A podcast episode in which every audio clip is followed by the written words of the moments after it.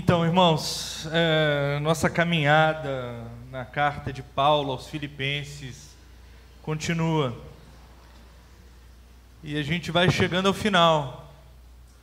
Paulo agora começa a dar conselhos aos seus discípulos amados.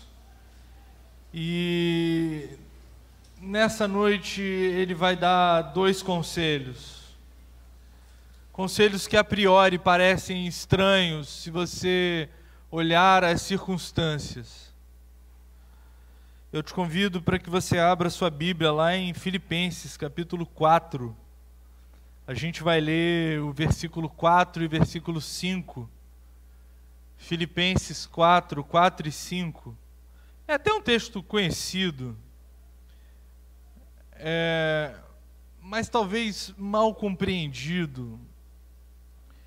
Alegrem-se no Senhor, novamente direi, alegrem-se. Seja a amabilidade de vocês conhecida por todos, perto está o Senhor. Alegrem-se sempre no Senhor.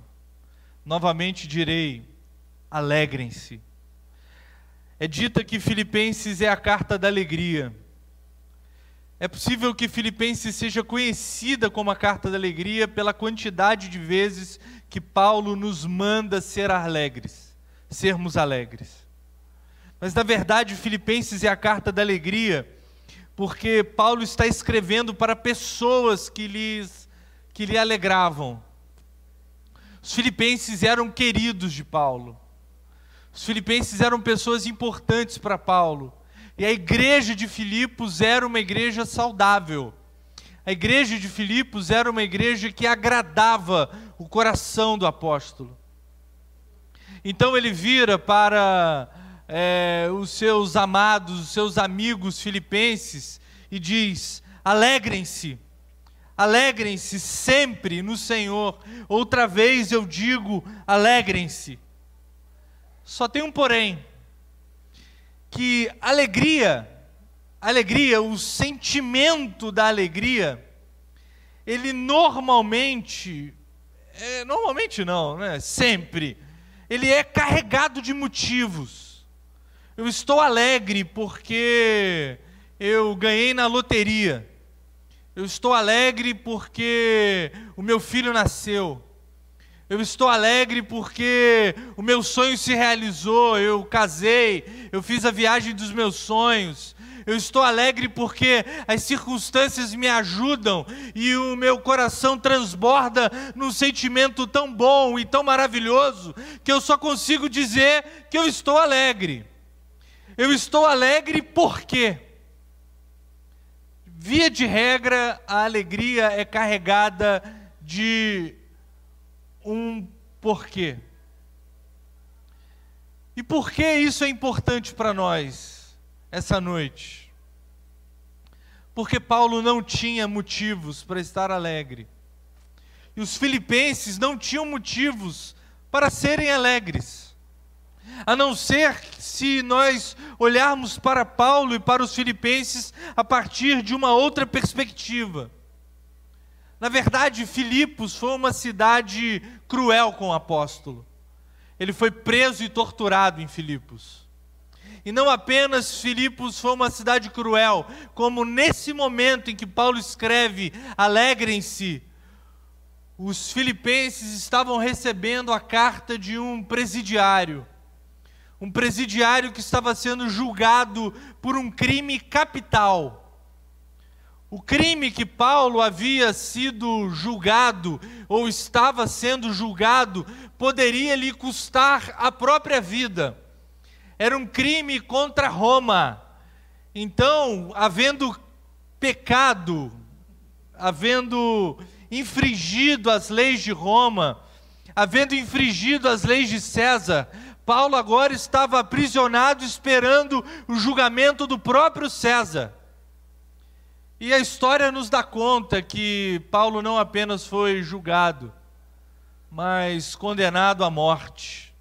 Nós estamos diante de um homem que está prestes a morrer. E prestes a morrer, ele diz para mim e para você: alegrem-se. Mas não alegrem-se porque nós aplaudimos as nossas lágrimas. Não alegre-se, alegrem-se porque nós somos pessoas desvairadas e diante do sofrimento nós damos risadas. Não. Alegrem-se no Senhor. Porque se o mundo, isso é bom, tá? Quando eu falo mundo, eu não quero dizer uma coisa ruim, carnal, terrível, não. É, nessa terra, a alegria vem a partir de uma causa. Eu tenho uma causa que me causa uma alegria. Eu realizei o meu sonho, portanto sou alegre. Para Paulo, a alegria não era motivada por uma causa, a alegria não era consequência de uma causa, a alegria era consequência de um lugar. A alegria era consequência do lugar onde Paulo se encontrava na existência humana. E ele diz para nós aqui, de maneira explícita, versículo 4: alegrem-se sempre, alegrem-se sempre, em qualquer situação, alegrem-se no momento de tristeza, no momento de felicidade, no dia do casamento, alegrem-se no dia do luto, alegrem-se sempre no Senhor. A nossa alegria não é fruto de algo que nos aconteceu. A nossa alegria é fruto de algo aonde nós nos encontramos. O que me leva a uma primeira pergunta: aonde você está? Aonde a sua vida se encontra? Aonde está você diante das circunstâncias da vida? Aonde está você quando o seu sonho se realiza? E aonde está você quando fracassam as suas tentativas de alcançar o sucesso? Aonde está você? O Paulo vai dizer: Eu estou sempre no Senhor, portanto tenho sempre acerca de mim mesmo uma palavra de alegria, por pelo menos três motivos. Em primeiro lugar, eu tenho o Senhor eu tenho o Senhor, o Senhor é como diz em, cansa, em Cantares, eu sou do meu amado, mas não só isso, o meu amado também é meu. Eu tenho o Senhor, eu sou propriedade de Deus, e entre aspas, Deus por amor se faz propriedade dos seres humanos. Em segundo lugar, por óbvio, se eu tenho o Senhor, eu tenho aquilo que o Senhor tem. Olha, se eu tenho o Senhor, eu tenho aquilo que o Senhor tem. E não há nada mais precioso para Deus, e não há nada mais precioso que Deus tenha que não seja você, que não seja eu. Que significa que quem tem o Senhor tem uns aos outros. Nós temos uns aos outros. Então nós temos motivos para nos alegrar. Nenhum de nós chora sozinho na igreja batista da cidade. Nenhum de nós ri sozinho na igreja batista da cidade. Nenhum de nós ri por último. Nenhum de nós chora por último, porque nós temos uns aos outros. Em terceiro e óbvio lugar, nós temos a vida eterna. Como é possível um homem trancafiado na cadeia como é possível um homem com as costas lanhadas de chicote, como é possível esse homem olhar para si e dizer: Vivo feliz com Cristo, Ele me satisfaz. E a única maneira de que isso é possível é o fato de que a nossa vida não termina nessa vida e de que há muito mais vida para além da vida como nós a conhecemos. Nós temos, nós possuímos a vida eterna e somos possuídos por ela. Eu adoro isso.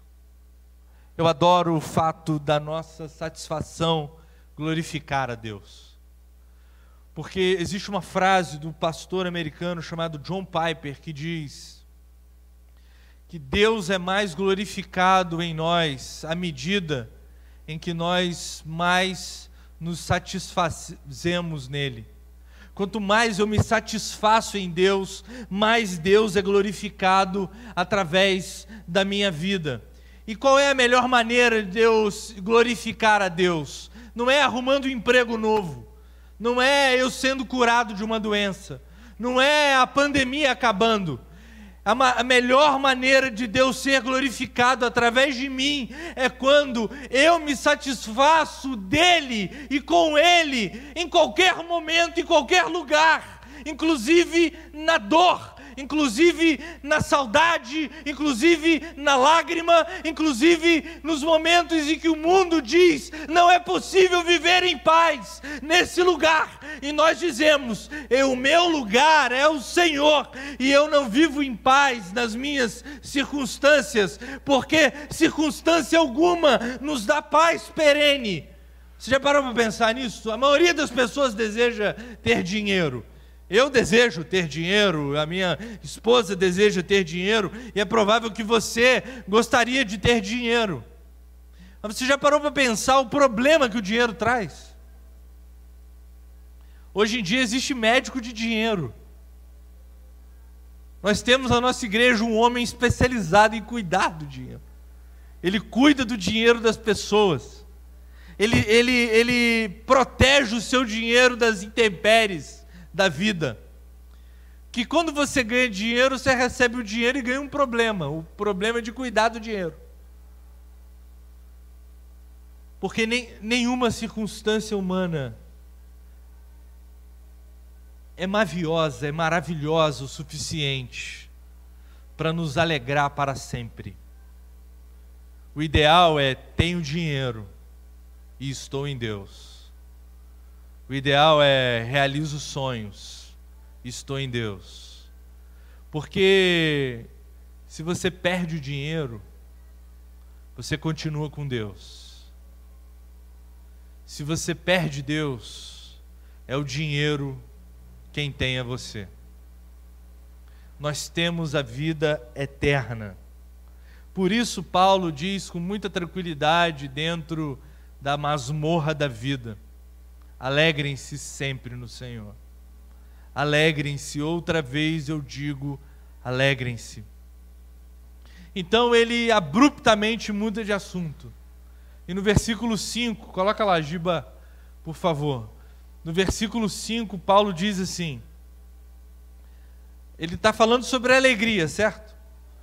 Ele fala assim: seja a amabilidade de vocês conhecida por todos. E conhecida por todos me lembra uma coisa. Só tem um tipo de gente conhecido por todos por um bom motivo, é quem faz sucesso. Então Paulo para de falar de alegria e começa a falar de sucesso. E o que é sucesso? Eu fiquei pensando na palavra sucesso, em fazer sucesso, em ser sucesso. Eu cheguei a uma conclusão. Sucesso é notoriedade em função de uma qualidade. Você canta mal e todo mundo sabe que você canta mal. Você não faz sucesso. Você é só conhecido porque canta mal. Agora, se você canta bem e todo mundo te conhece porque canta bem, você faz sucesso.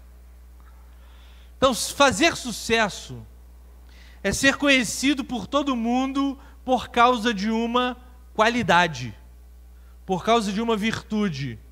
Ser, ser bem-sucedido é ser conhecido notoriamente por causa de alguma coisa que você mereça aplausos.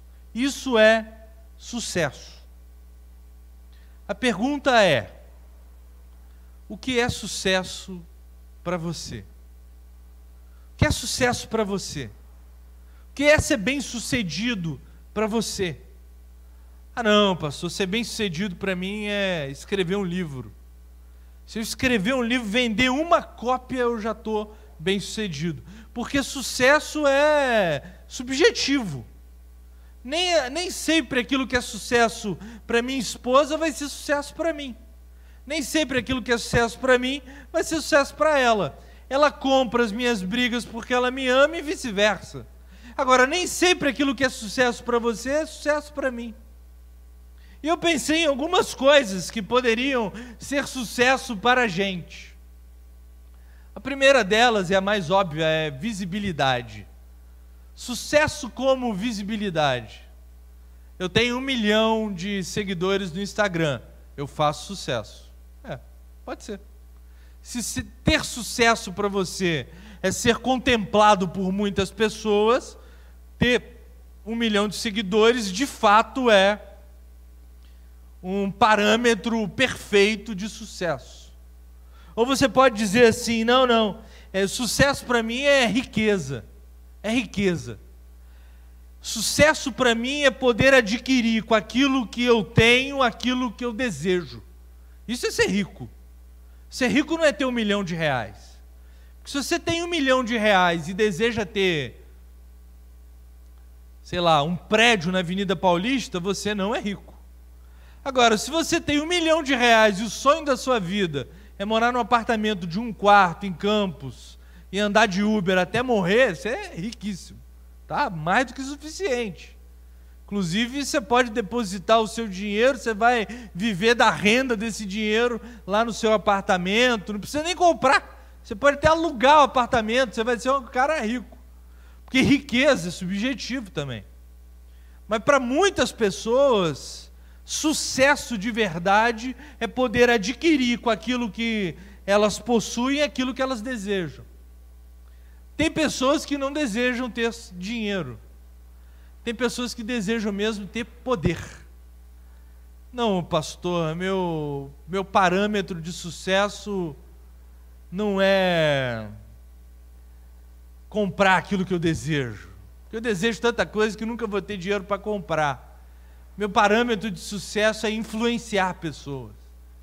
Meu parâmetro de sucesso é, é ter a capacidade de mudar os rumos de um determinado lugar a partir da minha influência. Meu parâmetro de sucesso é poder. E há outras pessoas que têm como. Eu pensei só em quatro, mas a gente poderia pensar em quatro mil. Há outras pessoas que acham que sucesso é adequação no sentido do serviço. Ou, perdão, adequação no ambiente do serviço. O indivíduo bem-sucedido é aquele que chega lá no trabalho dele, vira para um lado, vira para o outro e fala: aqui é o meu lugar. Aqui é o meu lugar.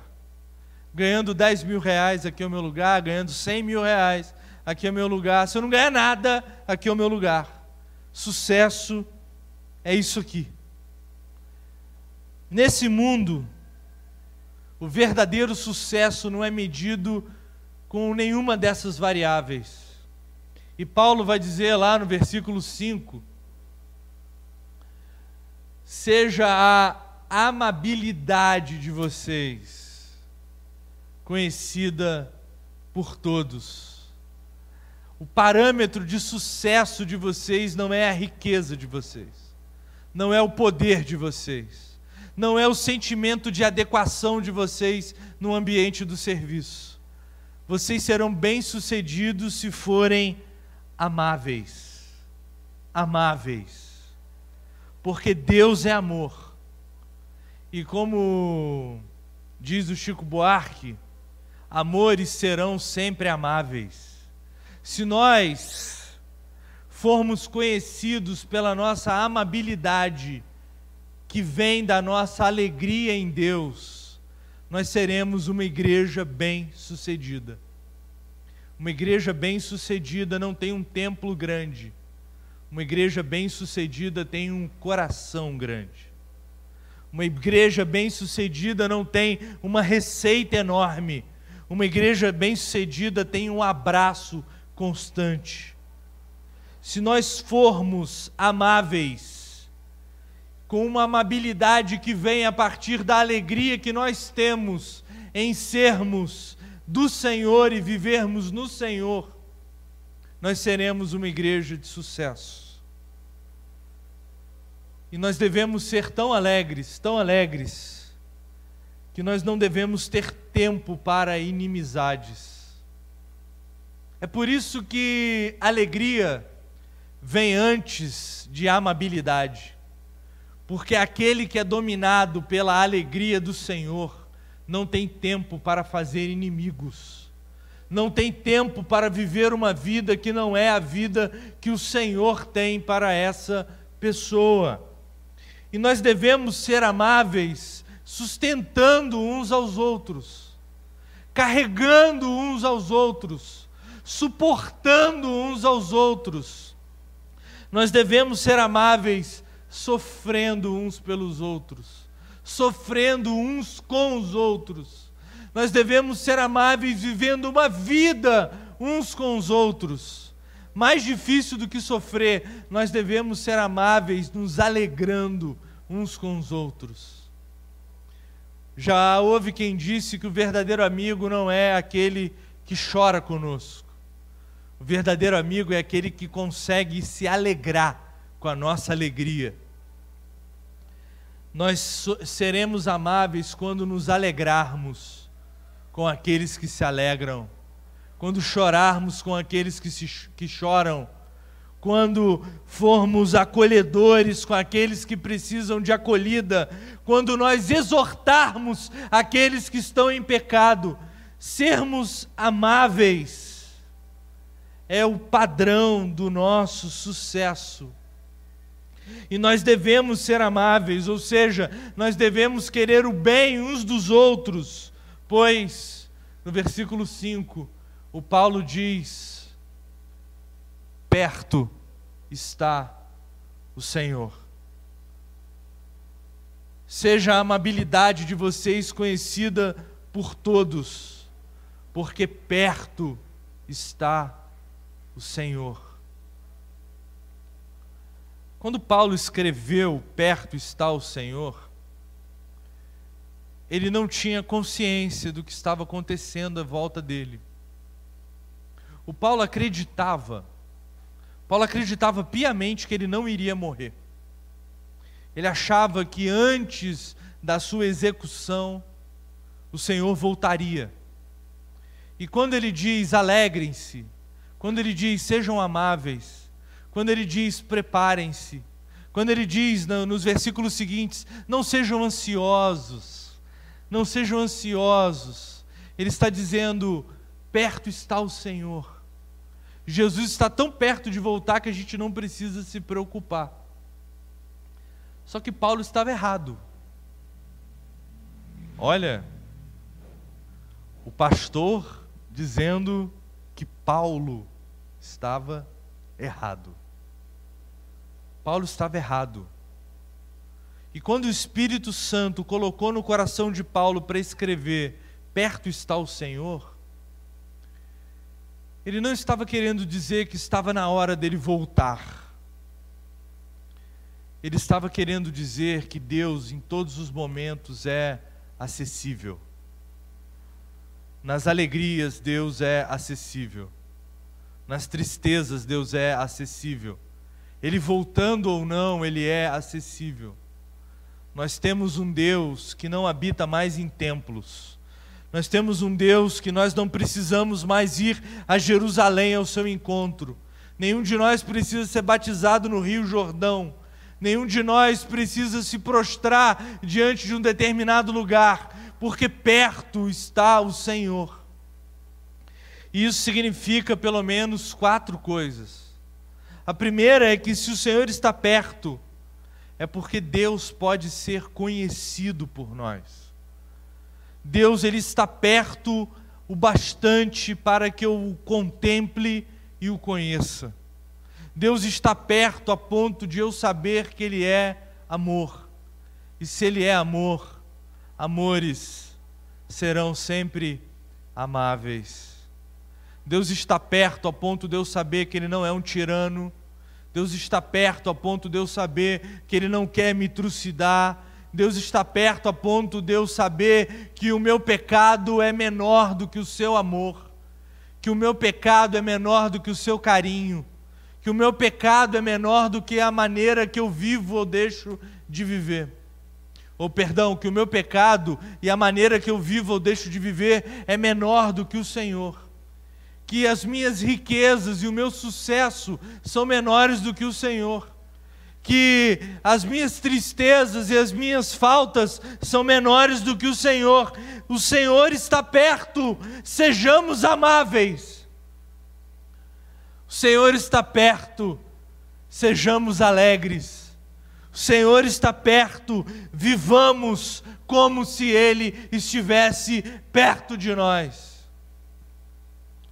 Meu pai teve um homem na vida do meu pai que ele chama de avô e era o seu avô do coração.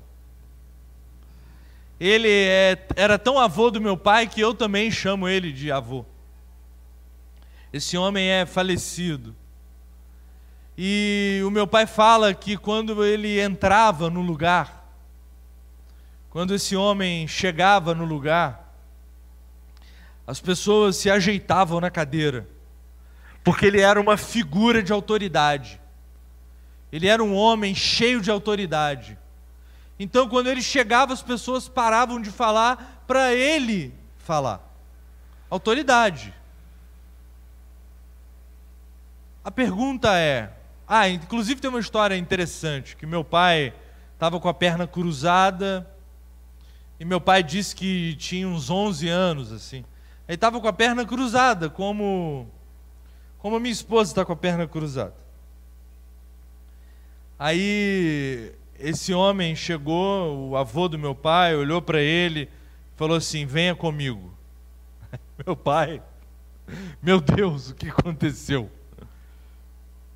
Aí o homem sentou, virou para o meu pai e falou assim: Homem, não senta do jeito que você estava sentado. Sabe, um negócio bem antigo. O homem cruza a perna de determinada maneira. Ensinou meu pai a cruzar a perna. Como você está cruzada? Como a sua perna está cruzada? Até hoje meu pai senta desse jeito. Porque aquele homem era um homem cheio de autoridade. E quando ele estava perto, as pessoas mudavam a maneira como se comportavam. A terceira pergunta é: como você se comporta? Perto está o Senhor, perto está o nosso Deus. E de que maneira você senta? De que maneira você cruza suas pernas? Né, para usar a ilustração do meu pai quando era criança. De que maneira você se comporta? Se o Senhor de fato está perto de você, e o versículo 5, de fato, é palavra de Deus. Deus exige que sejamos amáveis. Deus exige que sejamos acolhedores. Porque Deus ele se faz conhecido por nós. Deus habita em nós, mas ele exige de nós temor. Hoje de manhã, no encontro bíblico, houve uma, uma boa discussão sobre. Antigamente falava-se muito do inferno, hoje a gente chama Deus de você. É, antigamente Deus era um cara cheio de autoridade, hoje. Aí, você vê o ato falho, né? O pregador chama Deus de cara. Se Elias estiver escutando essa mensagem, ele vai ficar louco, porque Elias ele não chama Deus de você de jeito nenhum. E se ele me ouviu chamar Deus de cara agora, ele vai ficar chateado comigo. Inclusive, hoje é aniversário dele, Deus o abençoe. O fato é que, ao mesmo tempo em que Deus é maravilhosamente amoroso, Deus também é tenebrosamente furioso. E nós precisamos conviver com, esse, com essa balança. Porque ao mesmo tempo em que Deus quer ser conhecido como um Deus de amor, o nosso Deus exige que sejamos tementes a Ele. Deus exige que sejamos tementes a Ele. E não é possível ser temente a Deus sem ser amável. A fúria de Deus é amorosa. A fúria de Deus é querida. E quando Deus está perto, eu tenho obrigação de ser amável. Eu tenho obrigação de ser amor. Eu tenho obrigação de que a partir da minha vida, o caráter de Deus se extrapole de mim e alcance aqueles que estão perto de mim, a ponto deles dizerem: vocês são, vocês são amorosos. E não é possível estar no meio de um povo tão amoroso sem ser alegre. E perceba que é um ciclo que se fecha. Nós somos alegres porque estamos em Deus, por isso somos amorosos e perto está o Senhor. Porque perto está o Senhor, nós somos alegres. E porque somos alegres, somos amáveis, amorosos, acolhedores. O que me leva a uma última questão. Eu tenho pensado muito no dia que eu me encontrar com o Senhor. Como vai ser esse dia? Eu tenho pensado nisso. Eu tenho pensado de que maneira eu vou me colocar quando eu olhar para o trono da glória e contemplar os olhos em chama de fogo, mas o coração ardente de paixão do Deus de Israel, do nosso Deus. E uma coisa me perturba sobre esse encontro, e só uma coisa. Eu quero ter certeza daquilo que Deus quer ouvir de mim, quando Ele perguntar para mim, Carlos, o que você fez com a vida que eu te dei? O que você fez com a vida que eu te dei? Porque o meu Espírito Santo habitou em você meu espírito habitará em você para sempre. Eu te dei uma nova história, eu te dei um novo rumo, eu te dei uma esposa, eu te dei uma casa, eu te dei sonhos, eu te dei desejos, eu te dei projetos, eu te dei inteligência, eu te dei potência, capacidade de fazer. Eu te dei amigos, eu te dei pessoas que te ajudaram. E para mim, acho que a porta vai ser ainda mais estreita, porque ele falará: Eu te dei uma igreja para cuidar, eu te dei uma parte do meu povo para cuidar. E o que você fez com a vida que eu te dei? Porque o versículo que nós lemos diz: Perto está o Senhor. E se ele não está perto de voltar, não se iluda nós estamos perto de chegar. Porque de uma maneira ou de outra o nosso encontro está marcado. Alguns de nós já se encontraram com o Senhor, outros de nós ainda se encontrarão, mas nenhum de nós passará ao largo dessa última e decisiva conversa o que você fez com a vida que eu te dei. Aí você vai falar assim: que isso, pastor? Não.